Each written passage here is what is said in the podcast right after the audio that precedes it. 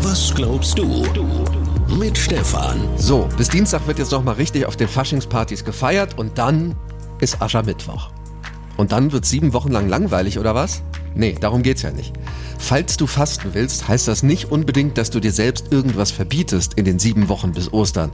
Aber du könntest etwas bewusst anders machen. Zum Beispiel die Sache mit dem Auto.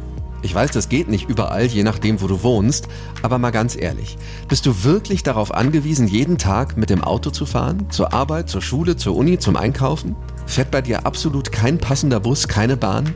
Kannst du den Weg echt nicht auch mit dem Fahrrad zurücklegen?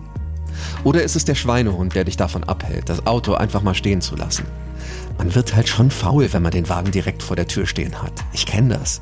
Und wenn es dann auch noch Schmuddelwetter ist draußen, Trotzdem, man könnte das doch mal über einen begrenzten Zeitraum ausprobieren. Eben sieben Wochen lang zum Beispiel. Und in der Zeit denkst du ernsthaft vor jeder Autofahrt darüber nach, ob das nicht auch mit Bus und Bahn, zu Fuß oder mit dem Fahrrad geht. Und lässt das Auto stehen. Mal sehen, was in den sieben Wochen passiert. Ob du gewinnst oder dein Schweinehund. Wenn du jetzt an Aschermittwoch startest, passt das genau.